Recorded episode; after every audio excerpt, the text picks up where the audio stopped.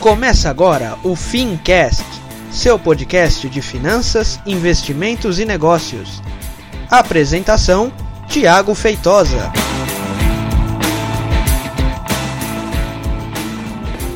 Don't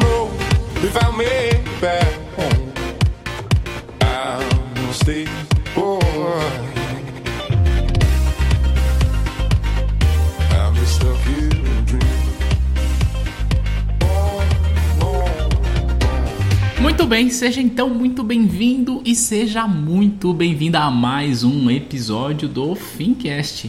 Eu sou o Thiago Feitosa e hoje a gente vai falar sobre a tragédia chamada 13 terceiro.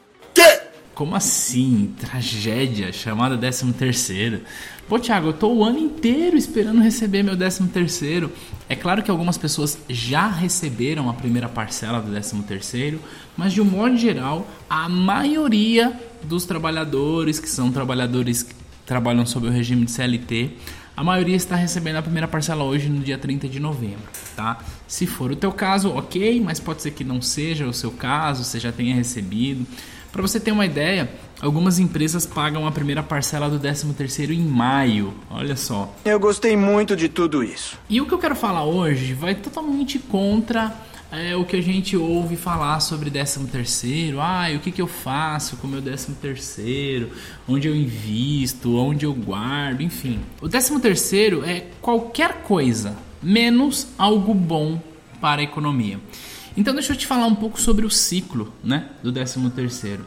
Se a gente for parar para pensar, o seu empregador, ou caso você que me ouve seja um empregador, o que você deve fazer ou o que o seu empregador faz é: bem, você tem um rendimento anual. O seu salário ele não deve ser considerado um salário é, por mês, mas sim um ganho anual. Isto é, quanto que você ganha no ano? Então vamos supor que você tem aí um salário de 5 mil reais por mês.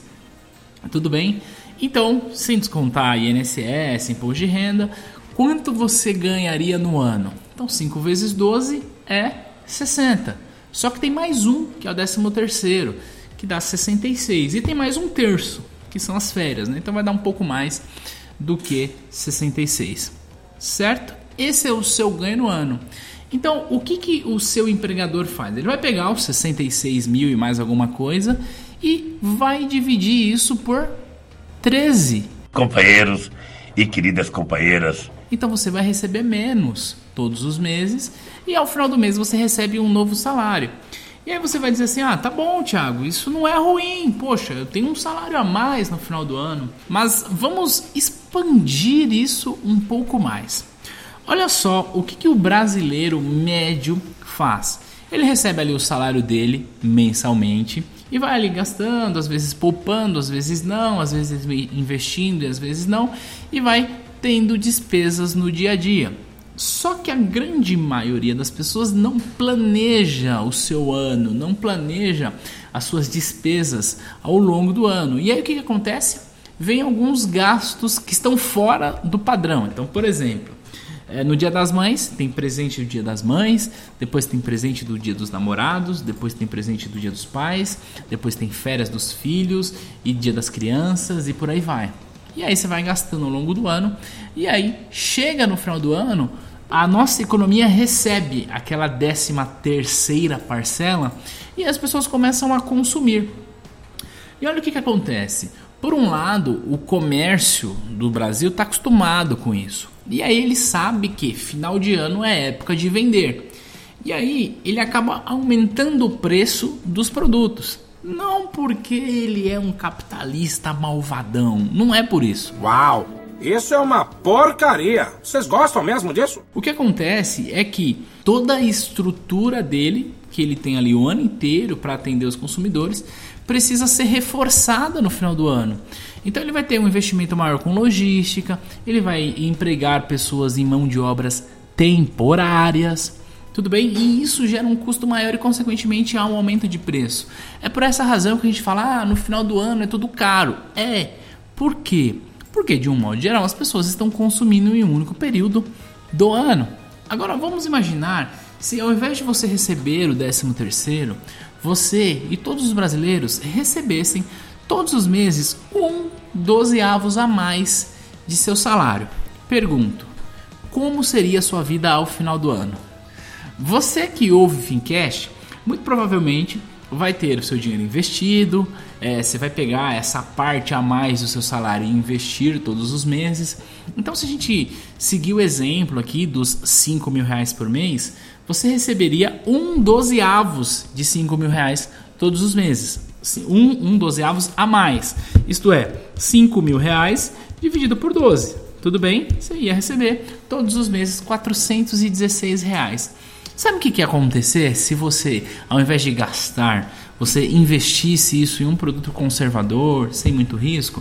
Ao final do ano você teria um salário inteiro a mais, que seria o seu 13 terceiro, mais todo o rendimento pago pelos juros compostos de sua aplicação. Portanto, você ganharia mais, ok? Então você não ganharia só um salário a mais. Você ganharia um salário a mais e o rendimento.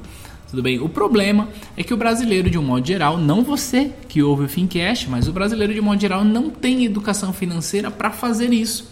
E aí entrega nas mãos do empregador a responsabilidade de guardar todos os meses um dozeavos de seu salário e recebe ao final do ano sem o devido rendimento.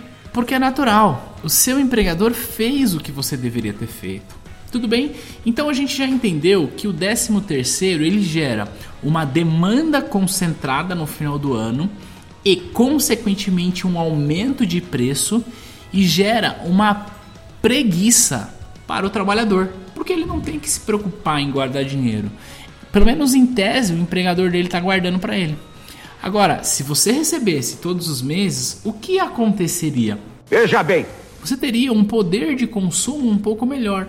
Então você não teria um consumo concentrado no final do ano e teria o consumo pago ali todos os meses e consequentemente aquela loja que é aberta o ano inteiro e que passou o ano inteiro sem vender e só vende no final do ano, ela teria condições de vender para você mais barato, porque mais pessoas estariam consumindo durante o ano inteiro. Então esse é o ponto. O décimo terceiro, ele gera uma preguiça no trabalhador. Acordei, acordei! E aí, talvez você que ouve o Fincast já tenha escutado algum discurso que diga assim, ah, mas quem é que garante que se não tiver o décimo terceiro, quem é que garante que o patrão vai pagar um dozeavos para o trabalhador? Porque os patrões são todos malvadões, são todos capitalistas malvadões, não é assim? Ora, esse podcast não tem, aliás, esse episódio não tem a pretensão de falar sobre a CLT, que eu particularmente acho uma tragédia. Tem a pretensão de falar sobre como nós fomos acostumados a entregar a nossa responsabilidade para outros, seja o governo ou seja o nosso empregador. Mas Ainda que a gente acredite que todos os empresários, que todos os empregadores são malvadões e capitalistas e que só estão interessados no seu próprio lucro, vamos fazer um exercício interessante aqui. Vamos supor que o 13 terceiro seja abolido e que todos os empresários são malvadões e resolveram não pagar para ninguém o 13 terceiro diluído lá no salário. Sabe o que vai acontecer com esse empregador? Na pior das hipóteses, ele vai dizer o seguinte: bom, agora eu tenho uma despesa menor. Agora eu tenho que gastar menos, porque eu sou malvadão e não vou pagar o 13 terceiro. Eu já sei o que eu vou fazer. Eu vou ficar com esse lucro para mim, porque eu sou malvado. Vocês vão ouvir a minha gargalhada fatal.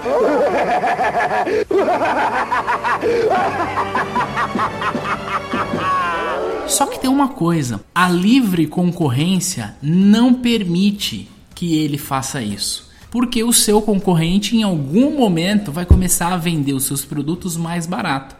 Então, inevitavelmente, se essa despesa que algumas pessoas acham que o empregador não pagaria para o trabalhador, embora seja o dinheiro do trabalhador, se essa despesa fosse extinta, ou seja, se sobrasse mais margem para o empregador, Na pior das hipóteses, por mais malvadão que ele seja, consequentemente ele ia ter margem para diminuir os seus preços para vender mais, ou seja, você teria um poder de compra maior.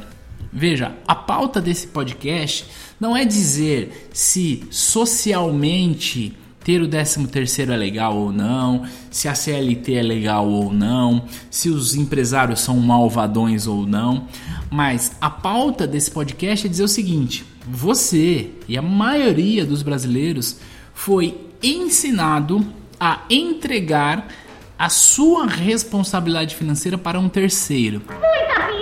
E isso faz mal para a sua saúde financeira, mas também faz mal para nossa economia como um todo, como eu expliquei.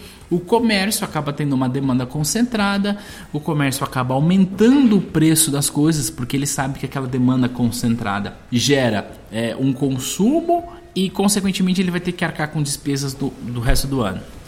Além do mais, a maioria das pessoas esquece que o 13 terceiro foi criado para que você tenha condições de cobrir despesas de início de ano, como IPTU, como férias, como matrícula escolar e PVA e outras despesas. E aí o sujeito entra o ano sem aquele 13 terceiro que é uma tragédia, mas ele já entra o ano se endividando, pagando IPTU parcelado, pagando IPVA parcelado, usando cartão de crédito para pagar, comprar o material escolar das crianças, e aí ele entra mais um ano nessa condição. Então a minha proposta é para que você quebre esse ciclo, para que você entenda que esse 13 terceiro que você recebe não é uma renda extra, pelo contrário, é a sua renda dividida em 12 meses que você recebe uma única vez e que você não deve gastar esse 13 terceiro. Você deve poupá-lo para que você entre 2018 pagando essas despesas de início de ano de maneira tranquila, sem se preocupar em acionar algum mecanismo de crédito para que aí sim, durante o ano de 2018, você possa ir poupando e investindo parte do seu rendimento mensal, para que ao final do ano você tenha o rendimento mensal mais o 13 terceiro de 2018. Tudo bem? Ficou claro assim? Deu para entender a proposta? É a gente deixar de entregar a nossa responsabilidade financeira para nosso empregador ou para o governo ou para quem quer que seja. Só você e mais ninguém é responsável pelo seu futuro financeiro. Tá bom? Eu tento aqui te ajudar de alguma forma, mas a decisão sempre será sua. A gente se fala na próxima semana. Ah, e deixa eu lembrar uma coisa importante. Se você está ouvindo o Fincast pela primeira vez, vai lá no Facebook agora e digita assim, ó, Grupo Fincast e vem participar da nossa comunidade, tá bom? Um bom décimo terceiro para você e a gente se fala aqui no podcast na próxima semana e lá no nosso grupo no Face. Um grande abraço e tchau, tchau.